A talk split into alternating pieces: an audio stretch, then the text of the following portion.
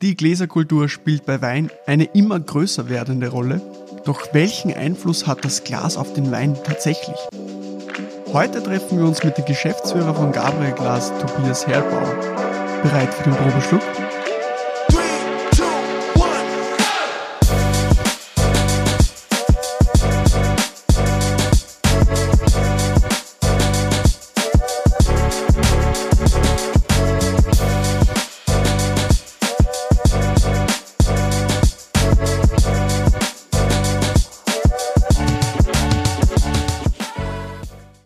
Willkommen zurück im Probeschluck Podcast.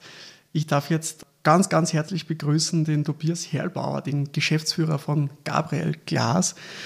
Ganz, ganz spannendes Thema. Wir dürfen ja äh, das Gabriel Glas ja schon jetzt seit einiger Zeit äh, begrüßen im Podcast als, als Glassponsor, was mich persönlich sehr freut, weil ich die Produkte ja doch schon des Längeren in der Sommelerie gekannt habe und mir gedacht habe, ja, das wäre eigentlich der perfekte Partner für diesen Podcast. Und mir freut es jetzt sehr, eben dich da im Podcast begrüßen zu dürfen, Tobias. Äh, wäre cool, wenn du dir so ein bisschen vorstellst, was machst du im Unternehmen, äh, wie bist du vielleicht zu diesem ganzen Thema gekommen, ja? interessiert dich Privatwein, genau. Ja. Gerne, ja. Und ich freue mich auch super, dass ich da bin ähm, und wir uns endlich persönlich kennenlernen nach einem langen Gespräch mhm. über E-Mail. ähm, ja, also ich bin äh, ziemlich neu in der Firma eigentlich, ähm, seit äh, letztem Jahr äh, dabei und seit äh, Sommer diesen Jahres auch Geschäftsführer. Ähm, ist eine super spannende Sache. Ähm, aus dem größten Grund, weil ich einfach alles mache. Also, weil du gefragt hast, äh, was so meine Aufgaben sind, es ist äh, von bis. Ähm, was das Schöne daran ist, auch weil es eine recht eine kleine Firma ist, äh, das man eigentlich auch gar nicht glaubt. Also wir sind zwar in 60 Ländern der Welt tätig, mhm. aber es wird gemacht von, von mehr oder weniger drei Vollzeitleuten und der Rest ist noch Teilzeit dabei. Wahnsinn, okay. Ähm, aber es ist sehr klein und daher sehr vielfältiger Aufgabenbereich, sehr spannende Sache das Schöne ist auch das tolle Produkt. Äh, es, es braucht kaum äh, Marketing, also Marketing mache ich wenig. Ähm, von daher ist das auch hier heute nicht ganz eine Premiere, aber doch äh, eine schöne Sache, das auch mal so zu machen. Cool. Ähm, und sehe das eher unter dem Aspekt, dass ich da vielleicht auch ein bisschen einen Einblick geben kann. Und ja, zu, zur Geschichte, wie es dazu kam. Ich bin ein ziemlicher Quereinsteiger, muss ich sagen. Mhm ähm, ich habe die, also bevor ich das bei Gabriel Glas gemacht habe, äh, war ich acht Jahre lang äh, in der Türkei und habe dort ähm, als Diplomat gearbeitet für die UNO äh, im Entwicklungsbereich. Mhm. Ähm, viel Managementerfahrung dort gesammelt, äh, die mir jetzt äh, sicher auch hilft. Aber der, der Sprung zu Gabriel Glas war einerseits persönlich bedingt. Ähm, das war mein Onkel, war hier Geschäftsführer äh, über viele Jahre und äh, das hat dann zusammengepasst mit meinem äh, persönlichen Interesse an, an Wein äh, generell, an Weinglas, an der, der, Weinglasherstellung. Ich war dann schon oft mit meinem Onkel unterwegs auch und äh, habe ihn dann mehr oder weniger als Scherz vor einigen Jahren gesagt, wenn du mal in Pension gehst, dann mach sie. Dann mache ich das weiter, genau. Cool. Und okay. letztes Jahr hat er mich dann angerufen und gesagt, er geht in Pension und wenn ich noch interessiert wäre, ja, dann wird wir uns das mal anschauen. Und so ist es dann geworden und Super, bin okay. sehr froh. Also bin dann aus der Türkei zurückgezogen nach Österreich, nach Salzburg jetzt und genau seither machen wir das. Sehr cool. Ja, dann kannst du ja eigentlich heute wirklich die Einblicke von, von Unternehmen eigentlich am besten schildern, wenn du sagst, es ist äh, wirklich äh, ja, ein Unternehmen, wo, wo jetzt da nicht irgendwie ganz viele Mitarbeiter sind, wo du schon viel gesehen hast. Mhm. Du bist ja eh die perfekte Ansprechperson für heute, äh, weil ich glaube, es ist für sehr viele interessant, da über dieses Glas vielleicht, ähm, wie es dazu gekommen ist, zur Produktion, glaube ich, gibt es da sicher ein paar, die das wahnsinnig gerne interessieren würde. Wir haben ja sehr viele Sommeliers äh, und, und, und Weingutsbesitzer im Podcast und ich bin mir sicher, dass, dass jeder schon mal mindestens einmal, wenn nicht öfters, das Gabriel-Glas in der Hand hat.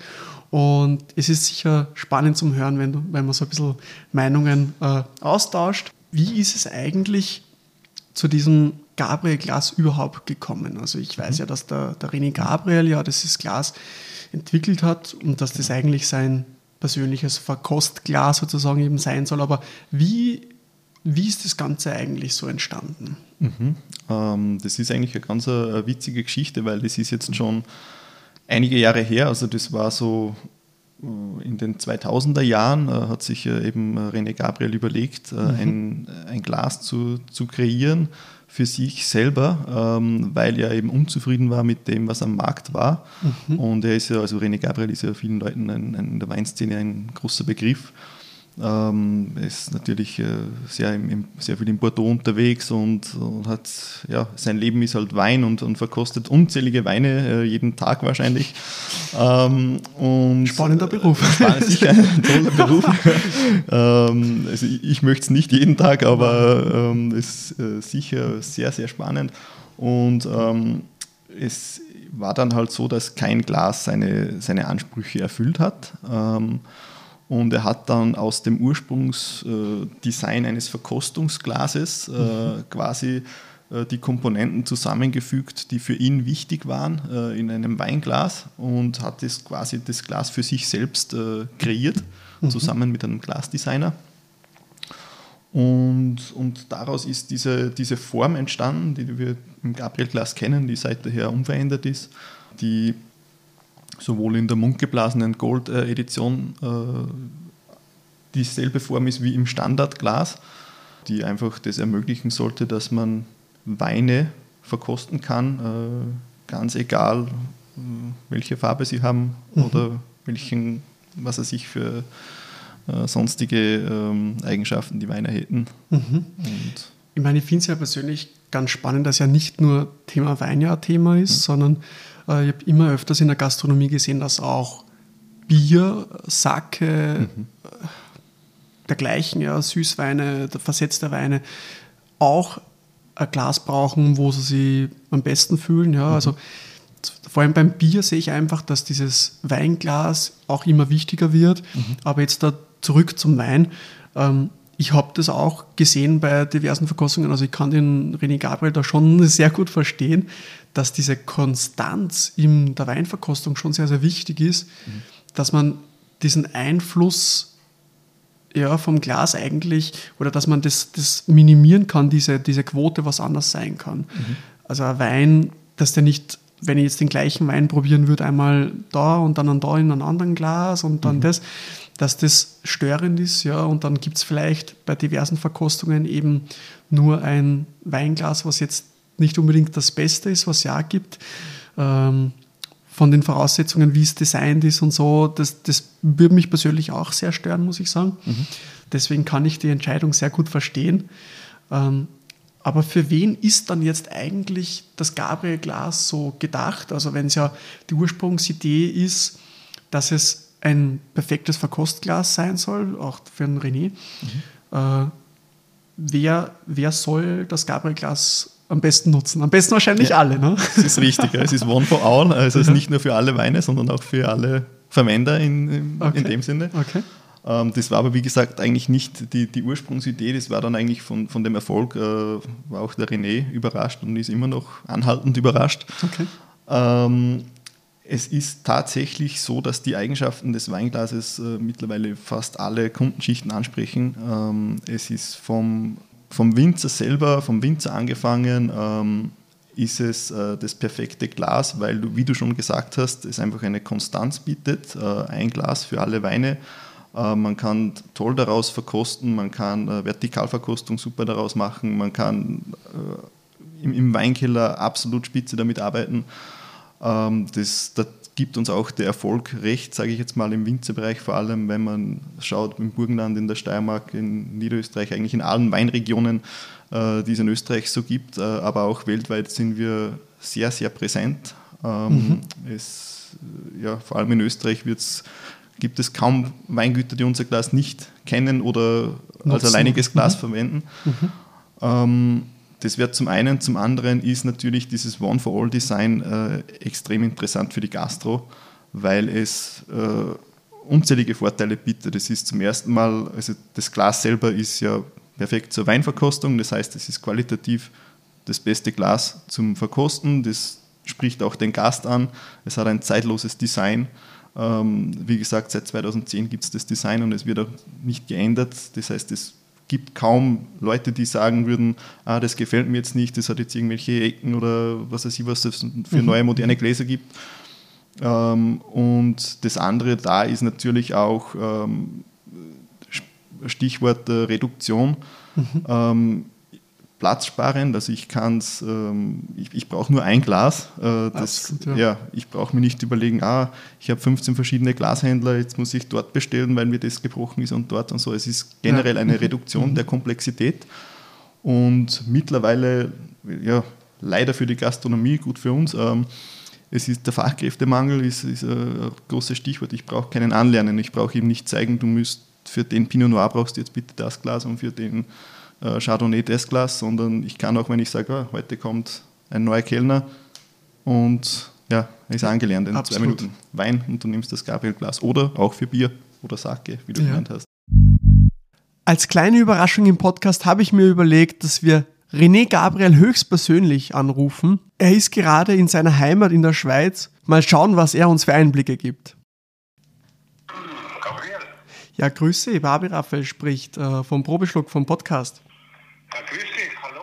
Ja, freut mich sehr, dass Sie sich die Zeit nehmen, kurz im, äh, ein paar Worte mit uns zum Sprechen sozusagen. Kein Problem. Ja, ähm, ich habe ja schon das eine oder andere erfahren sozusagen äh, vom, vom Tobias. Mir würde aber dann doch noch interessieren, ein bisschen was Persönliches von, von Ihnen. Äh, Sie sind ja doch schon viel unterwegs, auch in Bordeaux. Wo, wo sind Sie gerade unterwegs oder sind Sie, sind Sie zu Hause? Jetzt bin ich mal zu Hause. Ja, muss ja auch mal sein. ja. Was mich schon äh, interessieren würde von den Weinen her, ähm, Sie verkosten ja schon sehr, sehr viel.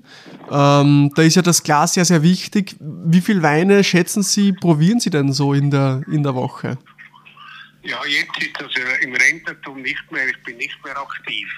Aber ich habe natürlich jährlich als Einkäufer von Mövenpick und als äh, Mitherausgeber von Weinwisser und Organisator von Degustationen und Reisen sicherlich äh, 10, 20.000 Weine pro Jahr degustiert. Wahnsinn, okay. Ja, es ist schon eine sehr beachtliche Zahl, ja. Da muss ich ja sagen, Sie haben ja dann im Zuge Ihrer ihrer Tätigkeit, von den Verkostungen auch das, das Gabriel-Glas sozusagen designt. Ähm, wie sind Sie denn da auf die Idee gekommen? Wie ist Ihnen so ein Glas wichtig beim Verkosten? Ja, ich, ich habe ähm, ganz viele Gläser probiert, weil ich eins kaufen konnte, wollte. Also sind es bis zu 100 Gläser gewesen und habe dann immer, wenn ich abends zu Hause Wein getrunken habe, immer ein paar dieser Gläser genommen und Wein eingefüllt und dann aus diesen Gläsern degustiert. Mhm. Und wenn es nicht getaugt hat, habe ich es dann weggeworfen.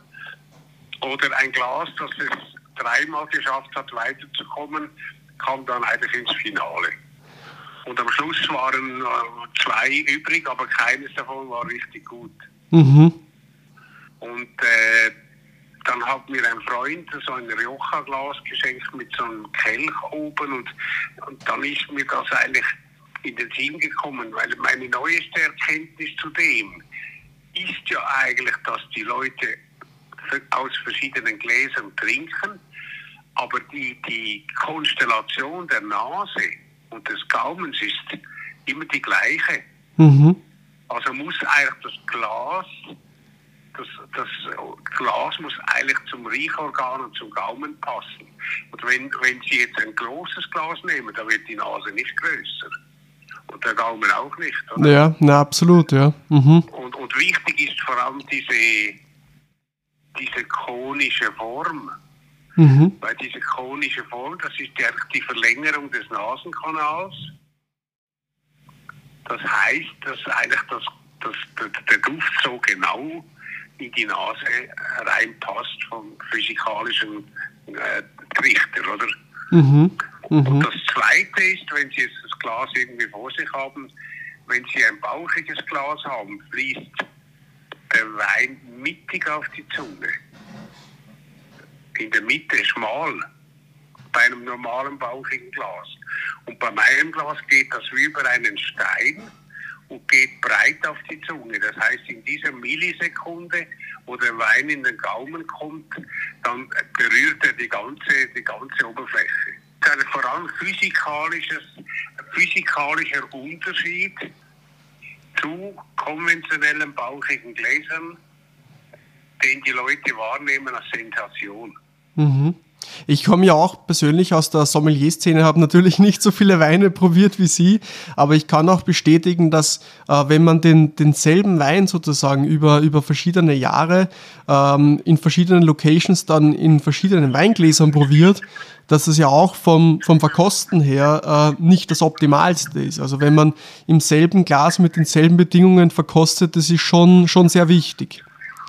Ich glaube, der Mensch ist dort auch ein Gewohnheitstier. Er fährt ein Auto, er hat eine Beziehung, er hat eine Wohnung und so fühlt er sich dann irgendwie wohl. Und das Problem, ich sage nicht, das ist das beste Glas. Es gibt vielleicht immer noch zu genau diesem Jahrgang, zu genau diesem Wein vielleicht eines, was noch ein bisschen optimaler passt.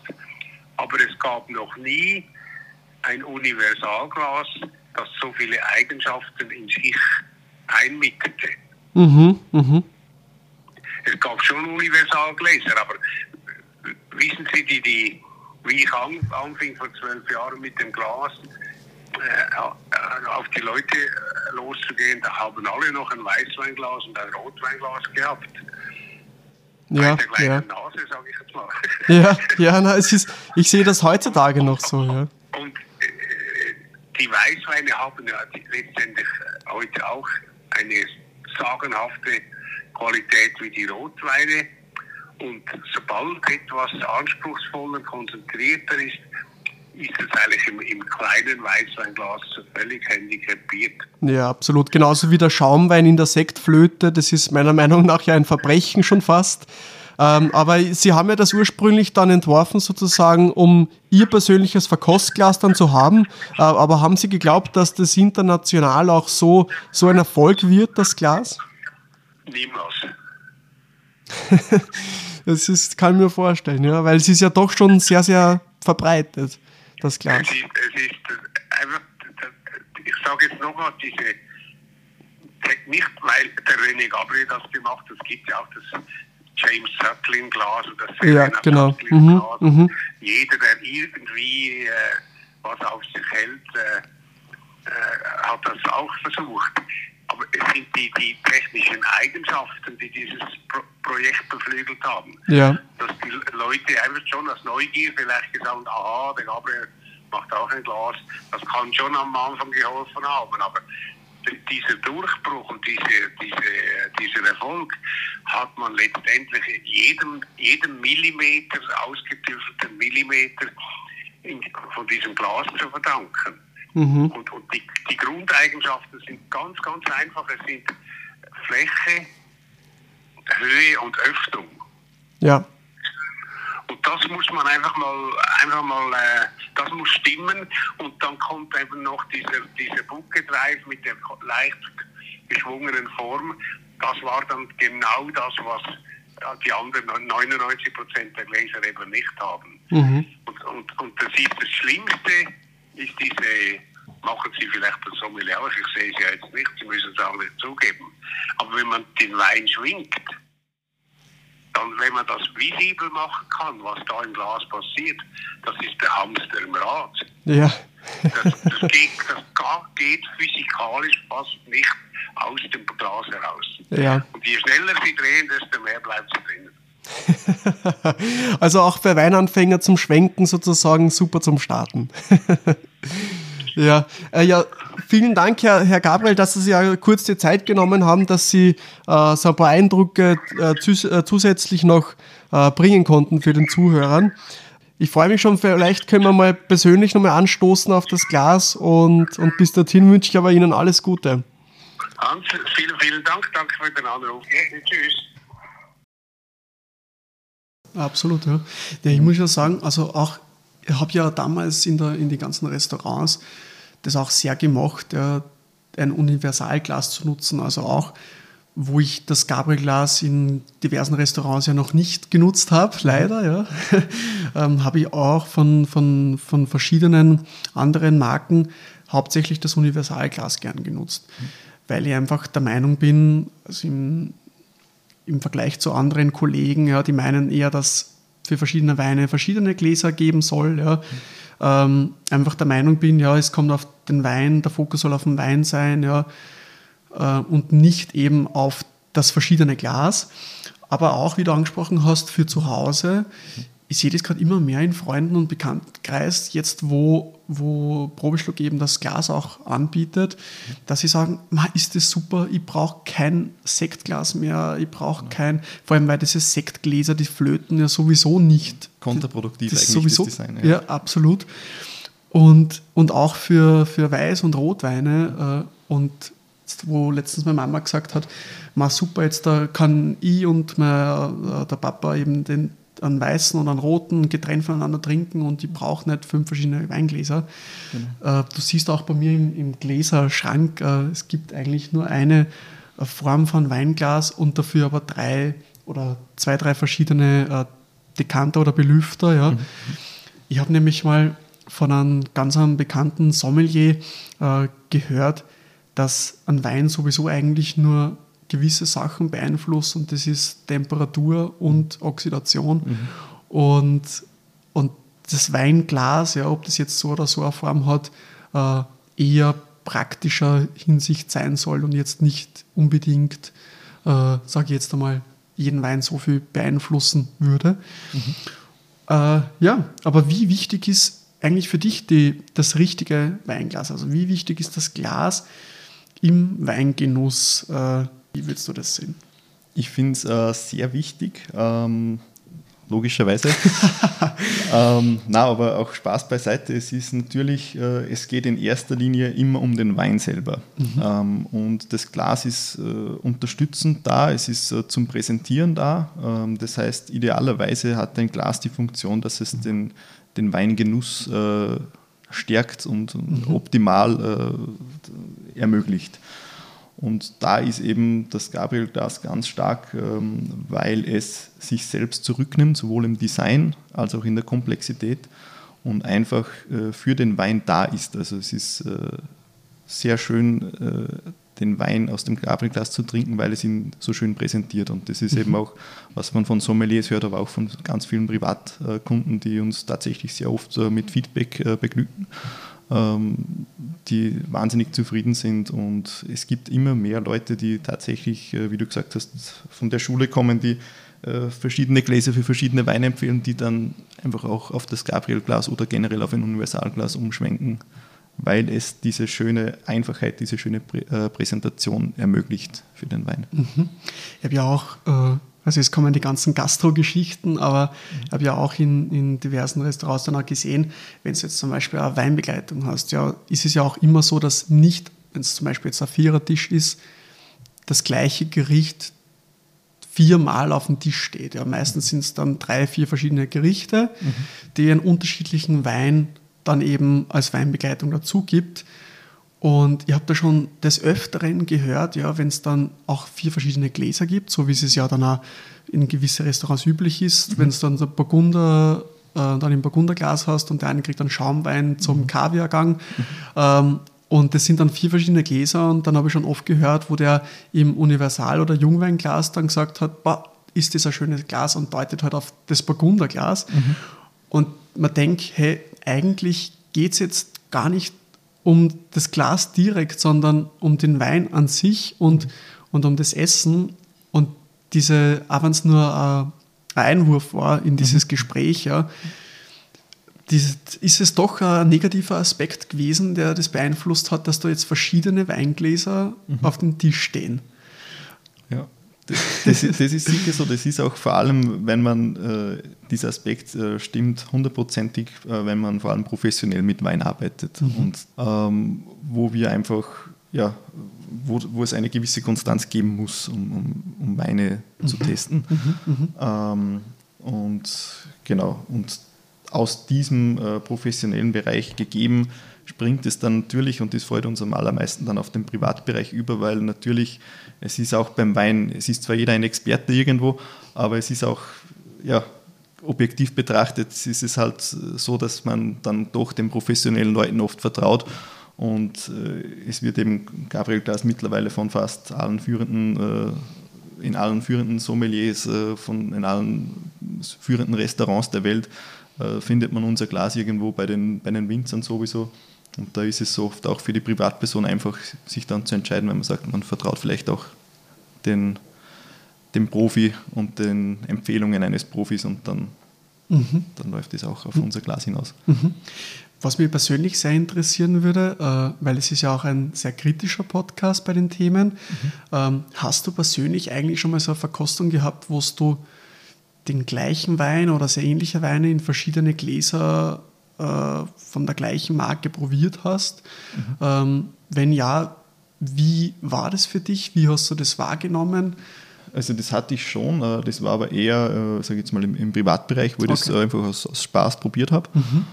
Ähm, und es ist natürlich so, es ist, das Glas hat einen Einfluss auf den Wein, das ist für mich äh, klar. Mhm. Es ist schon so, dass es halt, ja, es gibt äh, gewisse Charakteristiken, die ein Glas haben muss, äh, um den Wein zu präsentieren. Und das ist halt, ja, weil du vorher die Flöte angesprochen hast für den Champagner oder für mhm. den Sekt.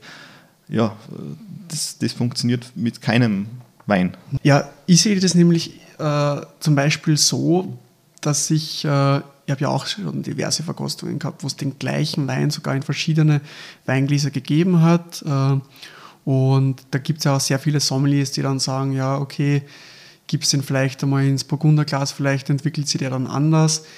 Muss ich ganz ehrlich sagen, diese Meinung kann ich persönlich jetzt nicht nur, ja, weil jetzt der Gabriel Glas da jetzt da sitzt und, und den Podcast äh, äh, sozusagen der Glaspartner ist.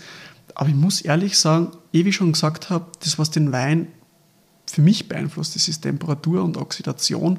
Und was ja viele dann als Argument sagen mit, ja, aber wenn du jetzt ein Burgunderglas hättest, das fließt dann breiter in den Mund und deswegen kannst du die Säure anders betonen. Da muss ich sagen, also im Endeffekt nehme ich immer einen gleich großen Schluck und den lasse ich dann sowieso durch den Gaumen gehen, ob der jetzt breiter, schmäler oder sonst irgendwas ist. Ähm, also ich muss ehrlich sagen, dass diese Verkostungen mit demselben Wein in verschiedenen Gläsern eher für mich schon mehr äh, Placebo-Effekt ist, weil man muss ja schon sagen, dass dasselbe Wein im selben Weinglas, ja, mhm. wer weiß, was wir heute verkosten, ähm, für den Kopf ja auch schon teilweise unterschiedlich schmeckt. Ja. ja. Mhm. Und, und, und das finde ich eigentlich ein sehr, sehr spannendes Thema. Ähm, aber ja, wie gesagt, Verkosten haben wir gerade angesprochen, es soll ja kein trockener Podcast sein. Ähm, du bist ja in der Nähe da jetzt in der Wachau. Weiß nicht, wie oft du persönlich da in der Gegend äh, bist, schon des Öfteren? Oder? Ja, schon des Öfteren. Also äh, ja. auch besuche natürlich öfter auch die Winzer, die unsere Gläser dann haben oder die, Restaurants und Bars äh, mhm. generell. Ähm, und bin auch oft auf dem Weg nach Wien, wo ich einfach dann ja, gerne super. mal stoppe. Super. Äh, ja. mhm. Das heißt, du bist den Wachauer Weinen sehr gut vertraut. Natürlich, äh, ja. Super, so gehört es. Äh, ja, genau, das ist eigentlich das Thema. Wir haben nämlich jetzt die letzten zwei Wochen Thema Wachau Wein im Glas gehabt. Und ich habe mir gedacht, das wäre eigentlich spannend, wenn es eh schon, wir sind da jetzt nicht genau in der Wachau, ähm, aber zumindest kurz davor. Ja. ähm, und deswegen haben wir gedacht, die, wir probieren uns einfach einmal durch. Mhm. Wertfreie Verkostung von, von mhm. drei verschiedenen Weinen. Bin mhm. gespannt, was du, was du sagst zu den Weinen. Die Gläser kennst du ja schon. Die Gläser kenne ich schon. Witzig ja. wäre es jetzt, wenn keiner aus der Wachau ist von den dreien. Achso, ja. Das wäre das wär natürlich jetzt witzig. Ja? Ich fange jetzt mal links an. Oder? Ja, genau. Mhm. Wir verkosten da jetzt übrigens im äh, Gabriel Standardglas, wo ja schon sehr viele im Privatbereich sagen, dass es schon äh, sehr, sehr edel ausschaut, dünnere Gläser zu anderen maschinengeblasenen äh, Konkurrenzprodukten ist. Aber das, das Gold Edition Glas ist ja dann noch mal Spur filigraner, oder?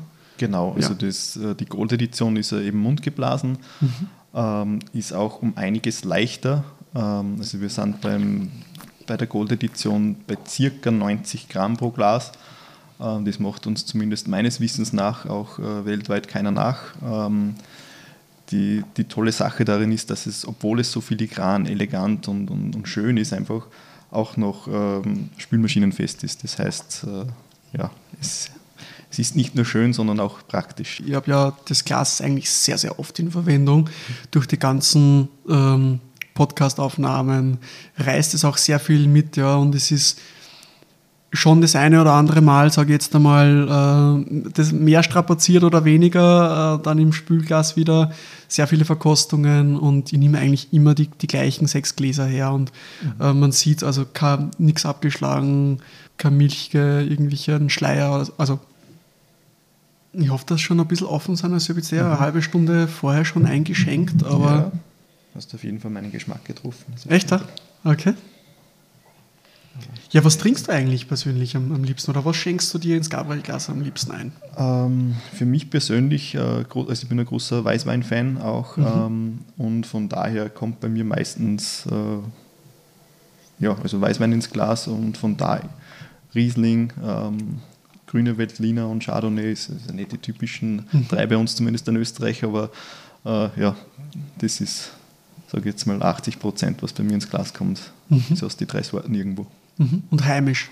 Und großteils heimisch, ja. ja. Okay. Also ähm, ich finde, wir haben so eine tolle Qualität an Weinen in Österreich, dass man da kaum woanders hinfahren muss. Schon sehr reif in der Nase, gell? Mhm. Genau, also was mich am meisten bei den drei Weinen interessieren würde, also die drei Weine sind irgendwie, also gehören irgendwie zusammen, ja. Okay. Ähm, selbes Weingut, selbe Lage, andere Weingüter, irgendwie mhm. anderer Jahrgang. Also wie gesagt, die haben alle dieselbe Geschichte. Mhm. Ähm, das heißt, also man muss das auch als Dreierpaket wirklich sehen. Okay. Ähm, können wir gern, wie gesagt, also müssen ja. wir gar nicht einzeln verkosten, sondern wie gesagt einfach okay. die drei so als die du dann auch so anbietest. Also auch, du hast ja diese tollen Weinpakete. Mhm. Ähm, Gibt es dann diese drei auch als, als Paket zu kaufen dann oder ist das eine? Äh, heute ist ja, doch eine Spezialfolge, muss man sagen. Mhm. Also normalerweise zum Podcast gibt es immer die gleichen Weine, die man im Podcast probiert, auch dann mhm. äh, zum Bestellen. Mhm. Äh, wenn man jetzt zum Beispiel mit einem Weingut eben einen Podcast aufnimmt oder ähm, mit irgendwelchen Sommeliers, die uns gemeinsam dann ein Paket erstellen. Mhm. Äh, heute haben wir aber ganz was Spezielles gedacht. Äh, das gibt es leider nicht zu bestellen, weil es doch irgendwie was ähm, Außergewöhnliches ist. Mhm. Und ich habe mir gedacht, ich finde es einfach spannend, wenn ich das einmal endlich einmal aufmachen kann und okay. ein bisschen probieren kann. Äh, ist nämlich schon ewig im Keller. Und okay. finde ich, find ich recht spannend. Aber normalerweise kann man die, die gleichen Weine bestellen, ja. Mhm. Merkst du schon irgendwie einen, einen Unterschied zwischen, zwischen den drei Weinen? Also, weiß nicht, in der mhm. Nase oder, oder am Gaumen? Ja, tatsächlich. Also, für mich, also, mein Geschmack ist auf jeden Fall das erste, ist ganz links einmal. Okay. Ähm, aber es ist doch, ich würde sagen, es geht von, obwohl sich das jetzt verflüchtigt hat, aber ich habe da am Anfang ein bisschen was Petroliges gehabt drinnen. Mhm. Oder Feuersteinmäßig, mhm. äh, das jetzt irgendwie sich verflüchtigt hat, aber. Mhm. Geht es irgendwie vielleicht ähm, in eine gewisse Richtung, also wenn man es so von links auf rechts mhm. also ein bisschen verkostet, vielleicht aromatisch in eine, in eine gewisse Richtung, dass du sagst, okay, das eine ist vielleicht dezenter, das andere kräftiger ist, vielleicht, ähm, dass du sagst, okay, vielleicht von der, von der Säure, dass du, dass du was merkst. Also das ist jetzt schon eine sehr spezifische Verkostung, muss man mhm. ja sagen. Äh, die Weine sind auch nicht wirklich großen Teil, also es ist nicht so, dass der eine zehn Jahre jünger ist und der andere zehn Jahre okay. älter, sondern die sind schon sehr, sehr nah beieinander. Mhm. Von links nach rechts mhm. finde ich persönlich, dass es in der Nase ein bisschen intensiver wird, mhm. ein bisschen exotischer, mehr getrocknet ähm, und am Gaumen die Säure auch ein bisschen weniger wird, milder wird? Im Gaumen muss ich erst schauen. Ach so, okay.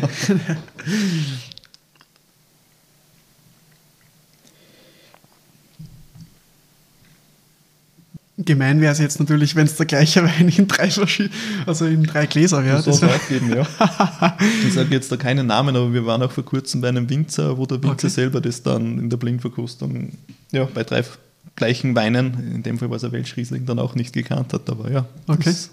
Ja, das ist, wie gesagt, dann, dann der Kopf. Ja. ja. Aber wie gesagt, wir haben ja bis zur Auflösung, vielleicht äh, mhm. fällt uns da noch ein bisschen was ein. Ähm, was mich interessieren wird und sicher für Zuhörerinnen, wie wird denn überhaupt ein Weinglas produziert? Also man hat da schon irgendwie im Kopf, ja, dass ja Glas irgendwie von, von Sand mit, mit Druck, wenn ich mich jetzt nicht ganz täusche, oder weiß nicht, vielleicht liege ich da irgendwie falsch, ähm, Und dann kommt es natürlich darauf an, wird es Mund geblasen, Maschinen geblasen, aber wie wird eigentlich so generell einmal grob ein Weinglas produziert? Ja, also das ist äh, der, der, Grundbestandteil oder der größte Bestandteil sind also verschiedene Sände, wie du sagst, ja, also okay. der Quarz, der aus dem Sand dann auch kommt. Mhm.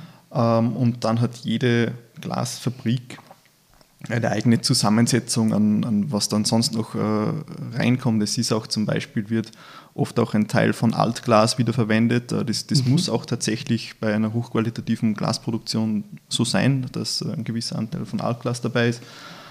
Ähm, was bei moderner Glasproduktion auch wichtig ist, ist, dass es eben nicht mehr mit Blei ist. Also es ist bleifrei mhm. im Falle von Gabriel Glas und äh, ja, mittlerweile ist das ganz normal. Also früher hat es diese Bleikristallgläser gegeben, gibt es mhm. auch heute noch, aber es ist halt einfach, äh, die Zeit wandelt sich da eher zum bleifreien äh, Kristallglas.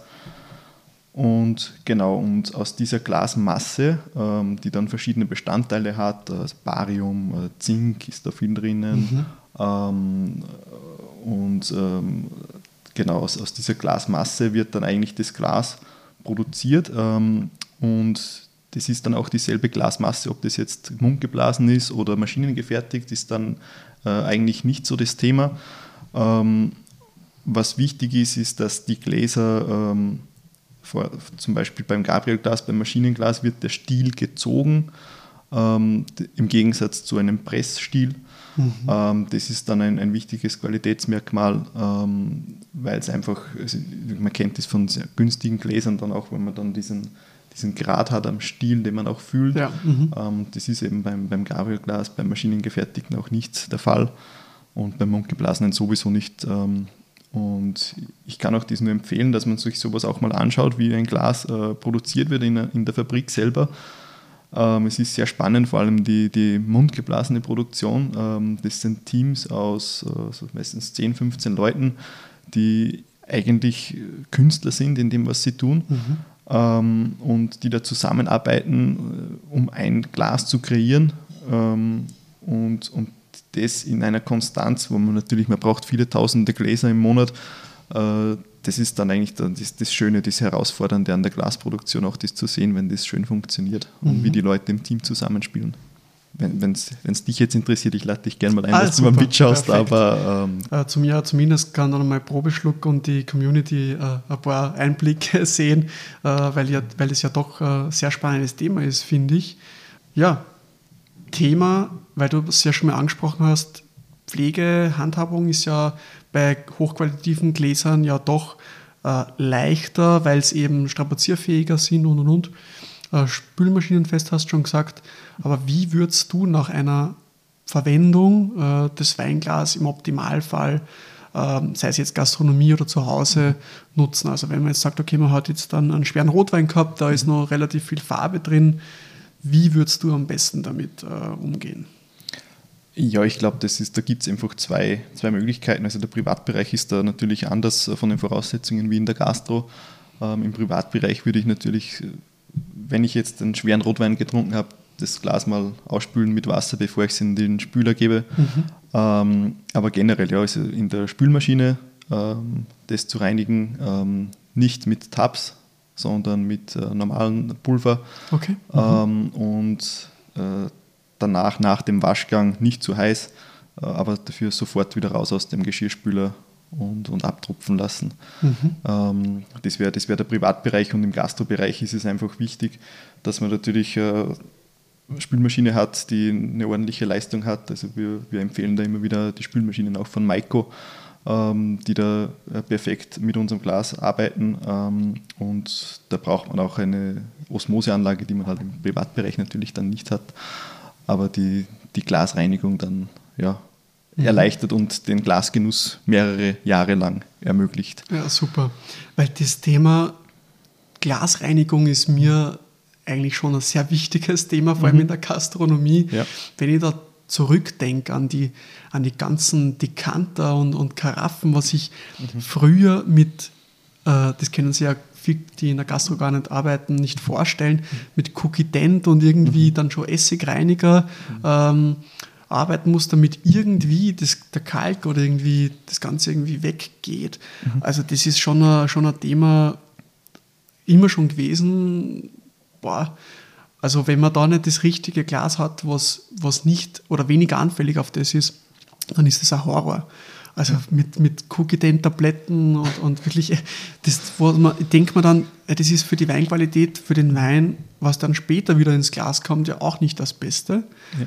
Auch wenn man auswäscht und und und. Aber da muss man schon sagen, kauft euch lieber ein Weinglas, ähm, ja, was mit einer höheren Qualität ist, anstatt dass ich dann zweimal ein günstiges kaufe oder dann Probleme mit der Weinqualität dann habe. Das ist Genau.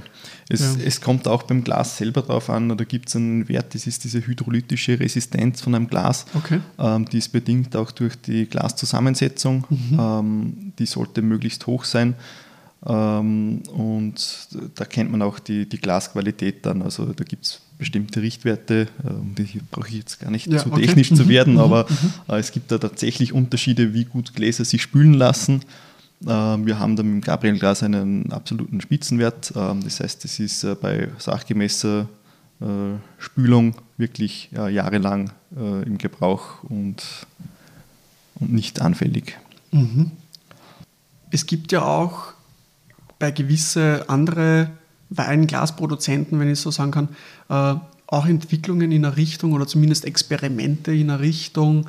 Ich sage jetzt mal zum Beispiel Weingläser ohne Stiel. Mhm ähm, ja, gewisse andere Richtungen, ist eigentlich bei Gabrielglas, weil du gesagt hast, okay, das Weinglas-Design, das ist seit 2010 gleich, äh, wird auch, weil es genauso designt ist, wie es sein soll, ähm, wird sich auch nicht grob verändern. Mhm. Gibt es aber doch, weil es ja auch zum Beispiel die, ich glaube, Aqua heißt mhm. die, die Linie ähm, mit für, für Wasser oder die, die Dekanter, mhm. ähm, doch auch zukünftige Entwicklungen oder, oder wie sieht es in der Zukunft aus bei, bei, bei Gabriel Gas? Ähm, das, es sieht so aus, dass wir das tatsächlich nur für, also für Wassergläser auch machen. Darum heißt es auch also Trinkart oder Aqua, okay. äh, Quetschbecher. Mhm. Ähm, das ist tatsächlich einfach nur als, als Begleitprodukt, also zum, zum Gabriel-Glas, das äh, großteils eben natürlich mhm. für den Wein dann da ist. Einfach, mhm. man trinkt auch gerne Wasser dazu. Und ja, da, da, bietet sich dann eben die Trinkart oder Aqua äh, äh, Produktpalette an. Dann dazu an. Super. Aber vom mhm. Weinglas her, das sind wir auch, also das ist unsere Philosophie, wir, wir stehen dahinter, das ist die Form, die ist perfekt für, mhm. für alle Weine. Und das sind wir auch wieder, äh, meines Wissens nach, glaube ich, auch zumindest in, in Europa die einzigen, die tatsächlich nur ein Weinglas produzieren, also eine Form ähm, weil wir das auch, also Wein ist für, für uns auch immer eine, eine Philosophiefrage. Ähm, und es ist halt schwierig, wenn du, wenn du sagst, ich habe 15 verschiedene Gläser im Angebot und mache dann ein Universalglas, was es ja auch oft gibt, mhm. äh, zu sagen, naja, äh, was, was ist jetzt besser? Ist jetzt euch, euer Universalglas toll ähm, oder ist euer Burgunderglas toll? Also welches soll ich jetzt nehmen? Es beides funktioniert mein, meines Ansehens nach nicht. Und, und daher sind wir auch dieser Linie treu. Also es gibt eine Form, ein Universalglas, one for all. Das finde ich ein sehr spannendes Thema, weil wenn ich, wenn ich so nachdenke, sind eigentlich sehr viele Marken, die eigentlich beides anbieten. Ähm, aber bezüglich der, der, der Weingläser muss ich ja schon sagen, dass wenn der Fokus auf, oder das ist ja generell eigentlich so in der Wirtschaft, auf ein Produkt lege, mhm. ich meine, ihr könnt euch das jetzt selber vorstellen, die Zuhörerinnen, ähm, wie, wie gut man ist, wenn man sich auf eine Sache fokussiert oder dann auf eben auf verschiedene. Also da muss man schon sagen, das ist eigentlich ein ziemlich cooler, cooler Ansatz, wie du schon gesagt hast, auch marketingtechnisch ein Produkt und, und das so gut machen, wie man kann oder wie man, wie man möchte, äh, finde ich sehr, sehr spannend. Ja. Äh, ja, was sagst du, was sagst du jetzt zu den Weinen? Vielleicht haben sie jetzt ja, schon ein bisschen mehr ja. äh, Aromen gebildet. Mhm. Was ich sehr spannend finde, ist nicht so 1 und 2 Vergleich, sondern mhm. 1 und 3 finde ich am diversesten. Mhm. Äh, ich weiß nicht, ob du das genauso siehst, aber, mhm. aber vor allem die Säure, was beim, beim ersten viel prägnanter ist als beim dritten. Darf ich schon raten, oder? Ja, du, du, kannst, du kannst gern, gern raten, wie gesagt, es gibt da, gibt da keine Prüfungen. Äh. Es ist natürlich jetzt schwierig, indem man, je mehr Details man nennt, desto schwieriger wird, dass man das erratet. Aber für mich wäre das das erste höchstwahrscheinlich im grünen Veltliner-Bereich. Mhm. also ich würde immer schon sagen, also gerade am Gaumen 1 und 3, der Unterschied ist gewaltig. Ja. Äh, muss ich auch sagen, schmeckt mir 1 und 2 wesentlich mehr als ist mein persönlicher Geschmack, mehr als wieder, als wieder dritte. Mhm. Also beim ersten Probieren hätte ich gesagt, es wird gehen von Grüne Veltliner über, was ich noch nicht weiß, aber Richtung Riesling. Aber mhm. es ist schon, es ist je länger sie jetzt stehen. Mhm. Also ich darf dir sagen, dass es, äh, es ist die gleiche, mhm. äh, die gleiche Rebsorte vom gleichen mhm. Weingut. Okay. Äh, ja, wie gesagt, ich löse einfach mal auf. Ja, gerne. Sonst Genau, und zwar habe ich jetzt eben äh, eingeschenkt oder aufgemacht eine kleine Lagenverkostung von, sagen wir, Lagen, die die Wachau eigentlich gut repräsentieren sollten. Äh, es ist jetzt alles grüner Veltliner Smaragd aus dem Jahr 2012, alles auch von der Domäne Wachau.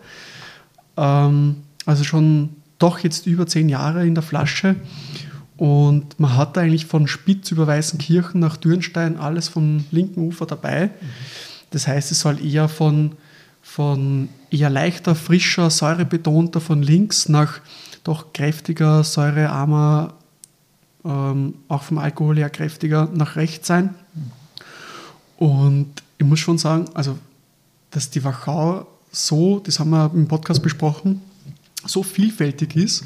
Und wenn man jetzt denkt, dass es das gleiche Jahr ist, vom gleichen Weingut, von der gleichen Region, mhm. nur unterschiedliche Lagen, äh, also wir haben einmal Axpoint, einmal Achleit und einmal Kellerberg, äh, ist schon gewaltig.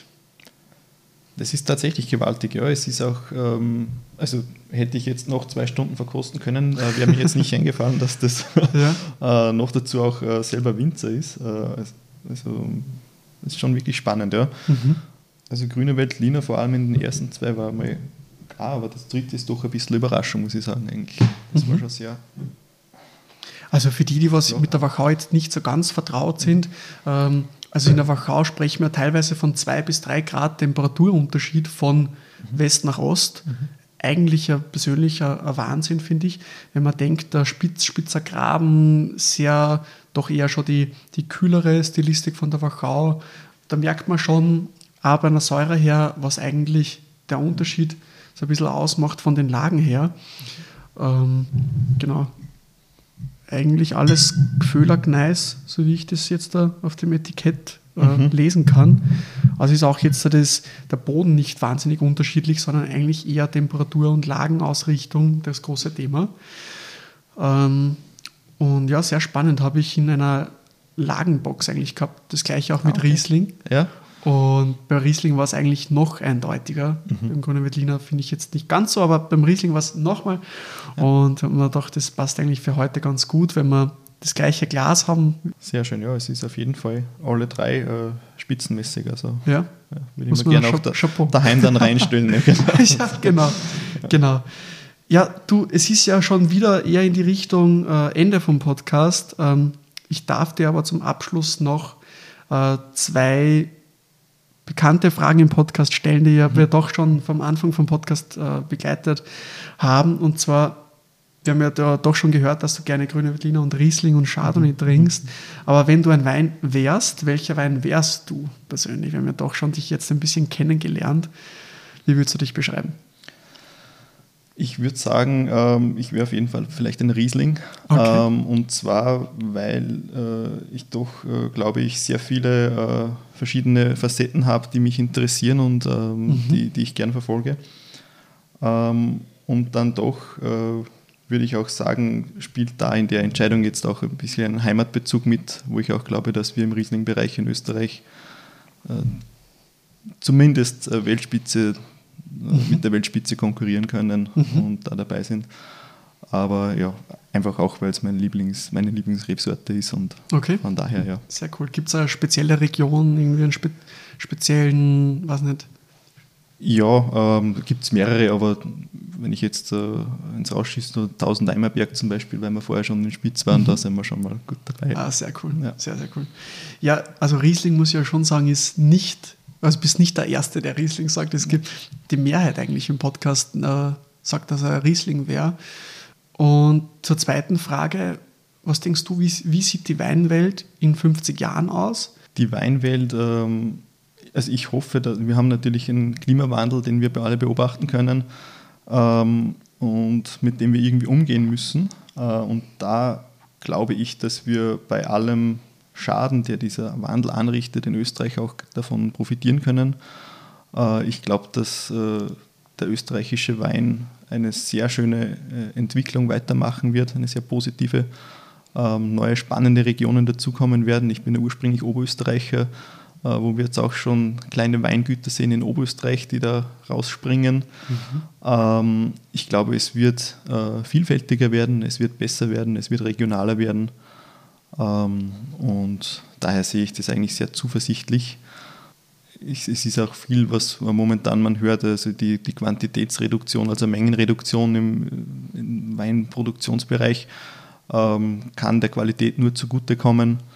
Und da spanne ich auch dann gern den Bogen zum, zum Weinglas. Äh, da sehe ich das auch sehr positiv, die Entwicklung. Also Glaskultur, äh, die Glasqualität nimmt zu, äh, nicht, in Österreich, nicht nur in Österreich, sondern weltweit da hoffe ich, dass wir einen großen Beitrag dazu leisten werden und auch die hochqualitative Revolution Richtung Universalglas anführen können in den nächsten 50 Jahren. Ähm, ja, zum Abschluss vom Podcast, was eigentlich so Tradition ist, wenn du noch eine Frage, eine letzte an mich hast, mhm. dann kannst du dir zum Abschluss stellen, dass du, wie gesagt, das letzte, äh, die letzte Frage noch stellen darfst. Ich stelle gern die Frage, äh, ich weiß nicht, ob das schon mal wer gemacht hat, aber äh, wenn du ein Wein wärst, das zu äh, erklären. Ich weiß jetzt gar nicht, ob die Frage schon gekommen ist. Das müsst ihr mir ihr im Podcast noch schreiben, aber schreibt es mir das gerne auf Instagram, wenn ich es vergessen habe. Ähm, wenn ich ein Wein wäre, dann wäre ich auf jeden Fall, also nicht nur, weil ich es gern trinke, sondern dann wäre ich, glaube ich, ein Süßwein, weil das erstens, wie gesagt, nicht, nicht jeder sagt. Kann ich mir vorstellen, ja. ja. Ähm, und weil ich das einfach, also ich würde mich eher beschreiben, dass ich ähm, motiviert und zielstrebig bin und wenn ich was erreichen will, dann, dann gebe ich ja wirklich 100% dafür. Und ich sehe das eigentlich auch beim Süßwein so, weil ja nicht jeder Wein ein Süßwein wird. Viele Weine schaffen es vielleicht auch nicht im Weingarten, dass mhm. sie zur Trockenbeerenauslese sozusagen werden. Ähm, also da braucht schon Glück, ähm, dann auch Umstände dazu, ähm, Fleiß vom Winzer, vielleicht der Eiswein, ja, dass er gewisse Grade dann noch erreicht. Sehr cool. Ja, genau. Ja, dann vielen Dank, Tobias, dass du dir die Zeit äh, genommen hast äh, für, für den Podcast. Ich hoffe, dass wir im, im Probeschluck äh, Podcast das Gabriel Glas noch länger begrüßen können. Und ja, würde mich freuen, wenn wir uns so mal vielleicht irgendwo wieder sehen und vielleicht ein Glas gemeinsam trinken können. Vielleicht, vielleicht sogar ein Süßwein. Vielleicht sogar also, ein Süßwein, genau. genau. und das vielleicht sogar im, äh, in der Produktion, dass wir das einmal ein bisschen noch mal anschauen. Das würde mich, glaube ich, sehr interessieren. Und sonst hören wir uns einfach die, in der nächsten Woche wieder. Und bis dorthin, bleibt durstig. Ciao, Servus.